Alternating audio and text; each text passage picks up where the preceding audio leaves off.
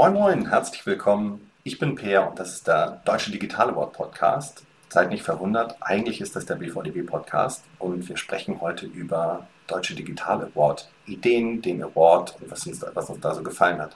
Zu Gast habe ich heute Franziska und vielleicht stellst du dich am besten einfach direkt selber mal vor. Ja, total gerne. Vielen Dank für die Einladung, Per. Ich freue mich hier zu sein. Ich bin Franziska von Lewinsky. Ich bin äh, CEO der Syzygy-Gruppe seit 1.1., also noch gar nicht so lange. Ganz ursprünglich bin ich eigentlich Bauingenieurin und bin dann 2000 in die Digitalwirtschaft gewechselt und seitdem auf Agenturseite. Ich habe es nie bereut. Eine unglaubliche Reise, die wir hinter uns haben und äh, bin wirklich äh, in Digitalagenturen groß geworden und freue mich jetzt wahnsinnig, mehr Digitalisierung wieder bei der Syzygy machen zu können. Direkt ein Fun-Fact gelernt, das mit der Bauingenieurin finde ich super spannend. Da würde ich gerne gern noch mehr drüber erfahren, aber wir wollen heute über den Deutschen Digital Award reden. Du warst ja äh, Patin für die Kategorie Website. Ähm, erzähl vielleicht mal ein bisschen, was man da so bewertet. Das ist, glaube ich, ganz spannend für Leute, die zuhören. Ja, ich habe mich total gefreut, dass ich einsortiert wurde in der Kategorie Website, denn damit begann ja wirklich auch alles, wenn wir mal zurückblicken. Äh, die, die Website ist der Kontaktpunkt meiner Meinung nach der Customer Journey. Und wir hatten ähm, einige Kategorien in der Website, äh, wo man äh, Cases einreichen konnte. Das war einmal Idee und Innovation. Dann hatten wir eine Content-Kategorie. Wir hatten natürlich auch eine UX-Usability-Kategorie und äh, in diesen unterschiedlichen Kategorien haben wir immer darauf geschaut, wurde wirklich das Potenzial einer Webseite genutzt als Kontaktpunkt in einer Customer Journey. Natürlich ging es auch um Kreativität, ganz klar. Haben wir was Originäres gesehen? Wurde etwas gezeigt, was es so noch nicht gab? Oder wurde etwas gezeigt, was es in der Exekution noch nicht gab? Insgesamt äh, fanden wir in der Jury-Website-Kategorie, hätten wir uns noch mehr Einreichungen gewünscht. Es war jetzt im Vergleich zu anderen Kategorien, war es etwas dünner, muss man sagen, was natürlich nicht die eingereichten Projekte äh, schmälert, das überhaupt nicht. Aber wir hatten schon das Gefühl, dass der Fokus auf die Webseite in diesem Jahr nicht so da war. Und ehrlich gesagt haben wir das nicht so ganz verstanden, weil das ist ja die Grundlage für alles im Digitalen, wie wir wissen. Total. Also ich finde Websites auch immer noch super spannend und ich erinnere mich daran, wie, ich, wie in Schulzeiten, ich musste damals äh, meine Abi-Klausur, glaube ich, sogar digital schreiben und ich musste eine Website äh, programmieren dafür. Schön noch in HTML. Also ich habe doch das alles durchgemacht, wie sich Websites entwickeln haben, entwickelt haben. Ich finde es immer noch spannend, was da auch noch an Innovationen möglich ist. Ähm, kommen wir zum Punkt, was es da so für Gewinner gab. Also wer hat da gewonnen? Was hat die besonders gemacht? Das finde find ich interessant, weil, äh, wie du schon gesagt hast, Website klingt manchmal so ein bisschen angestaubt, aber wir haben ja großartige Cases gesehen. Absolut, ähm, total. Ich möchte zwei Cases raus, ähm, rauspicken, die uns besonders gut gefallen haben und die total unterschiedlich gelagert sind. Es war einmal die ähm, Spendenmap von Borussia Dortmund, die ja innerhalb kürzester Zeit auf die Beine gestellt wurde. In der Corona-Zeit jetzt, als wir den Lockdown erlebt haben, alle Restaurants äh, zumachten.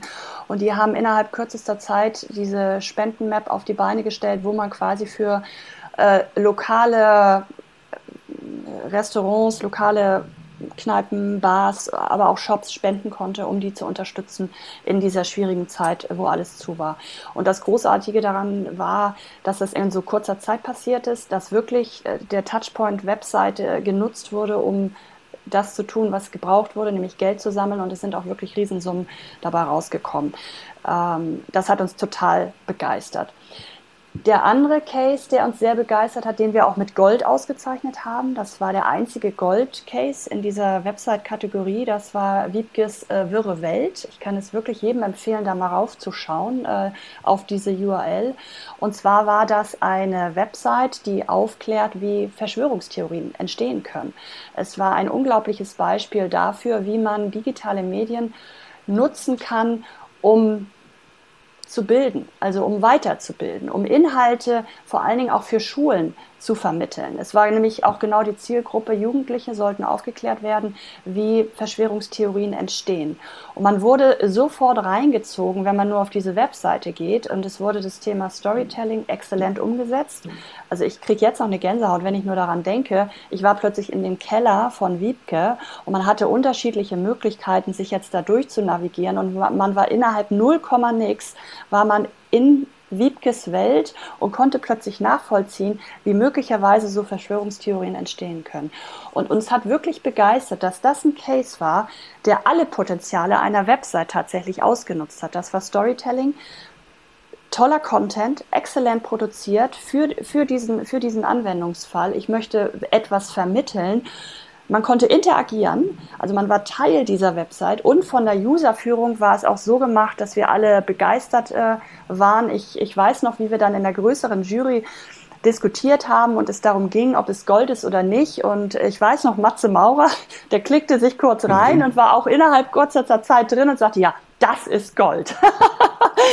Ein toller Case. Ja, total schön. Und die beide Cases, die du ansprichst, finde ich, ich finde es auch so schön, wie gut digital dabei helfen kann, gewisse Dinge, gewisse Dinge zu lösen. Gerade wenn man sich das Corona-Jahr im Endeffekt anschaut. Und beide Cases beziehen sich ja in Teilen auch im Endeffekt darauf. Verschwörungstheorien haben wir viel erlebt in Zeiten von Corona. Das ganze Thema Hilfe digital war auch ein ganz, ganz großes. Deswegen finde ich beide Cases auch aus, der, aus dem Gesichtspunkt heraus irgendwie nochmal super spannend.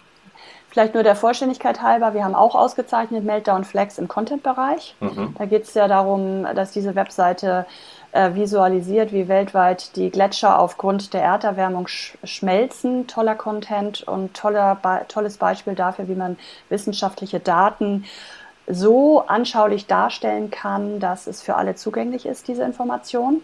Dann wurde ausgezeichnet die Website der Elbphilharmonie von der UX, ein Traum. Für mich wirklich eine Website, die einfach super funktioniert, äh, den User schnell dahin bringt, wo er will, weil wir wollen ja eigentlich die Dinge schnell erledigen. In diesem Fall also Ticket bestellen und äh, sich informieren über den, ähm, ich sag mal, die Konzerte, die dort stattfinden. Und wir haben ausgezeichnet Roland Berger, die innerhalb kürzester Zeit auch im letzten Jahr eine virtuelle Eventplattform aufgestellt haben, die sehr interaktiv war oder ist. Ja, ich weiß gar nicht, ob sie sie noch nutzen. Sie konnte auch wiederverwendet werden und die wirklich, äh, ich sag mal, Spaß gemacht hat äh, und Lust gemacht hat, tatsächlich auch mal ein, ein virtuelles Event auf die Beine zu stellen ja, eine der großen Herausforderungen in, in, all den tollen Dingen bei der Digitalisierung, die Müdigkeit von digitalen Events an einer oder anderen Stelle, das wurde super gelöst. Und ja. auch das, was du auch gerade gesagt hast, Meltdown Flags ist ein super Beispiel dafür, wie einfach man dann Wissen irgendwie anwenden kann und aufzeigen kann und Aufklärungsarbeit leisten kann mit so schönen Visualisierungen. Also sie war ja wirklich großartig gestaltet, als auch, dass der Inhalt und das Thema Nachhaltigkeit halt auf eine ganz Total. andere Art und Weise gespielt worden ist, als man es üblicherweise, wie du gesagt hast, in trockenen Excel-Sheets vielleicht sieht, sondern so wurde es halt deutlich anfassbarer und man versteht es deutlich besser. Ähm, wir haben jetzt gerade über die Gewinner gesprochen. Ähm, es gab ja auch dann leider, so ist es ja eigentlich bei jedem Award, gibt es auch Menschen, die nicht gewinnen. Äh, hast, du, hast du eine Analyse, woran es bei dem einen oder anderen Case lag? Oder vielleicht auch einen Tipp an die Leute, die Cases einreichen fürs nächste Jahr, was sie vielleicht besser machen könnten, um vielleicht eher in die Richtung Gewinn zu steuern? Ja, wir waren hier und da tatsächlich äh, schon auch enttäuscht, was eingereicht wurde. Ich sagte ja, es war nicht so eine ganz einfache Kategorie. Die, die wir dann äh, rausgepickt haben, die gewonnen haben, die waren exzellent. Die anderen, da fehlte uns teilweise das Originäre. Es war wirklich mhm. ein Stück weit ein Einerlei äh, und also mediokre Arbeit einfach. Da wünschen wir uns mehr einen Fokus auf das Thema Website als, finde ich, wie gesagt, äh, einen der wichtigsten Kontaktpunkte zu legen. Das äh, fehlte uns. Wir fanden auch, dass vor allen Dingen die äh, Kategorie UX und Design äh, schwach war und wir das Gefühl hatten, dass überhaupt kein Augenmerk oder teilweise kein Augenmerk auf eine gute Usability gepaart mit einem schönen Design, also was einfach Spaß bringt, gelegt mhm. wurde. Und das ist ja wirklich key für jede Webseite. Ich möchte da schnell durchkommen, so wenig Klicks wie möglich und es muss dabei auch noch Spaß bringen. Das hat uns wirklich gefehlt und ich kann nur für jeden, der nächstes Jahr einreichen möchte, vielleicht gibt es auch Cases, die einfach nicht eingereicht wurden, eine tolle Usability gepaart mit einer schönen Visualisierung, das würde schon punkten. Ja, vielleicht ist auch einer der Fehler, einfach nicht einzureichen. Also wenn ich das gerade so höre. Hat, hatte ich auch das Gefühl, ja, absolut, weil man äh, äh, kennt ja auch äh, Websites, die man ähm, ähm, sich beruflich anschaut, privat anschaut und dachte, wieso ist das eigentlich nicht eingereicht worden? Das ist doch eigentlich auch ein total schöner Case.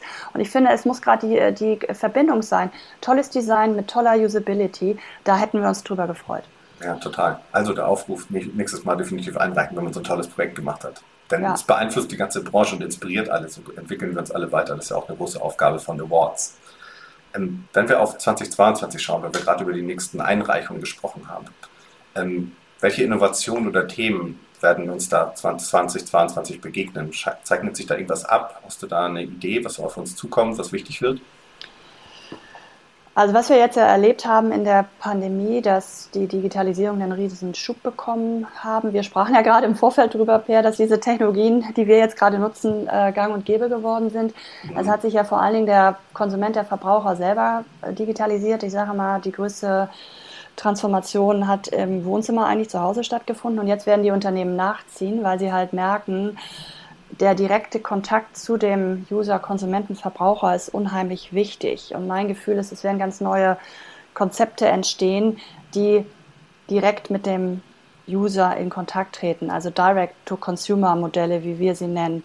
Auch neue E-Commerce-Modelle, neue Commerce-Anwendungen, um eigene Datenpools auch aufzubauen. Das heißt, dieser, dieser Fokus zurück auf den berühmten Owned Touchpoint, mhm. eig das eigene Medium, den werden wir erleben, die Rückbesinnung auf das eigene Medium, jetzt im Vergleich zu den letzten Jahren, wo wir ja viel geschaut haben, was kann Social Media für mich, meine Marke, mein Unternehmen tun, erwarte ich, dass wir uns zurückbesinnen auf Owned Media und noch bessere Websites, Online-Shops, äh, Hubs, Content-Hubs äh, entwickeln, äh, weil das einfach immer wichtiger wird, äh, diesen eigenen Datenpool aufbauen zu können und in den direkten äh, Kontakt mit dem, mit dem Kunden treten zu können im digitalen Raum.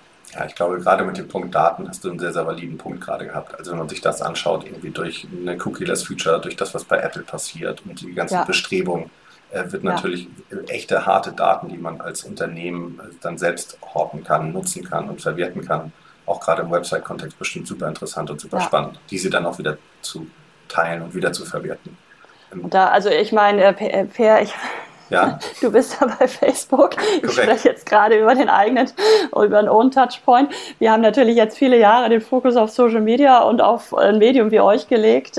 Äh, ich muss ehrlich gesagt sagen, ich glaube, es wird eine Rückbesinnung gehen auf, auf Owned, wenn ich das mal jetzt hier so in den Raum stellen darf und auch nochmal heraus, herausgreifen kann, dass du ja von Facebook kommst. Deswegen freue ich mich auch über den Dialog. Das ist ja immer sehr bereichernd. Ja, total. total. Und ich bin ja heute in der Rolle des Hosts hier. Insofern alles, alles fein, da so zu sprechen. Ich, also ich glaube da auch ganz stark an, an eine stärkere Verschmelzung sozusagen. Ich glaube, also die Daten wird man benötigen und, und das Ökosystem wird so groß sein. Und das ist auch mehr als wir. Es gibt viele weitere Player. Und äh, das alles richtig zu verzahnen, die eigenen Daten da zu haben und mit weiteren Partnern zu teilen und zu nutzen, äh, ist sicherlich ein ganz wichtiger Punkt. Ja. Wir kommen schon so ein bisschen in die Richtung, äh, äh über die Zukunft zu reden. Und deswegen haben wir gerade eigentlich über Deutscher Digital Award 2022 gesprochen, bei dem wir uns hoffentlich dann beide auch wiedersehen und wieder in der Jury sitzen. Ähm, aber wenn wir mal so noch weiter in die Zukunft schauen, 2025, digital schaut ja wirklich irgendwie auch wirklich gerne in die Zukunft, gestaltet die Zukunft, da passiert jede Menge. Siehst du da große, große Website-Themen, die so 2025 kommen oder auch irgendwie Digital-Themen? Vielleicht verlassen wir auch ein bisschen dann noch den Part Website, Digital-Themen, die so 2025 und beyond sind. Hm. Also ich glaube, es wird vor allen Dingen auch eine Konsolidierung stattfinden bei dem, was, was gerade für, in den Themen, die gerade wichtig sind. Also das ist Orchestrierung der gesamten Customer Journey, das wirklich per Exzellenz hinzubekommen. Das, das wird ein Thema sein. Und da, klar, da arbeiten wir und äh, natürlich auch unsere Kunden da immer noch dran, das per Exzellenz hinzubekommen, auch über den äh, gesamten Funnel. Was ist da eigentlich wichtig? Und Kern dazu wird das Thema Daten sein, weil anhand von Daten kann ich ja nur herausfinden, welche Contents spiele ich im Upper Funnel, welche Contents spiele ich im Lower Funnel. Mhm. Und das über diese, diese Datenanalyse richtig exzellent ausgesteuert zu bekommen, ohne die Experience zu verlieren, die Experience, die ich brauche, um äh, Kunden für mich zu begeistern. Das ist meiner Meinung nach die Königsdisziplin. So, und wenn wir dann noch dazu kommen, dafür neue Technologien einzusetzen, dann sind wir, glaube ich, ganz vorne dabei. Aber erstmal müssen wir Orchestrierung der Customer Journey hinbekommen, tatsächlich Nutzung äh, der Daten hinbekommen, Mehrwert rausziehen und eine exzellente Experience sind. Wenn wir das alles geschafft haben, dann würde ich sagen, lass uns neue Technologien nutzen, die uns dabei helfen. Ja, spannend. Also erstmal äh, die Hausaufgaben machen die nächsten Jahre, um dann äh, richtig, richtig Gas zu geben auf neuen Experiences. Da bin ich auch gespannt. Also ich glaube gerade auch durch Breitbandausbau und schnelleres Netz und all diese Dinge, die technologisch möglich sind, werden die Erlebnisse wahrscheinlich, die man auf Websites hat, auch nochmal etwas ganz anderes erleben. Also was ich mich mir gerade, ich beschäftige mich auch viel mit Augmented Reality, Virtual Reality gerade. Das sind ja, ja, Websites werden da die, die Gatekeeper sein, beziehungsweise gibt es halt auch jetzt schon genügend VR-Experience, die einfach auf Websites eigentlich beruhen. Äh, super spannend, was da passiert. Und das äh, in Kombination mit der Customer Journey, die du schon erwähnt hast, ist super spannend. Bin ich total bei dir. Da warte ich immer noch auf die Hardware, die den Durchbruch hat, vor allen Dingen im VR-Bereich, äh, damit es auch in der Masse ankommt. Da bin ich total gespannt, äh, was da kommt äh, von den von den Playern in Zukunft. Und ähm, für AR bin ich auch total überzeugt von, äh, wenn wir die richtigen Anwendungsfälle finden und äh, AR für die richtigen Anwendungsfälle nutzen. Eine tolle Technologie. Total. Leider hört man uns ja nur. Ich könnte sonst jetzt nämlich gerade eine VR-Brille hochhalten, aber das äh, bringt jetzt niemandem was, der zuhört. Aber du könntest sie sehen. Ja. Äh, super spannender Austausch. Ich finde, das könnte fast ein super Kickoff sein für ein serielles Format, was wir viel häufiger machen sollten. Danke dir, Franziska, dass du dabei warst.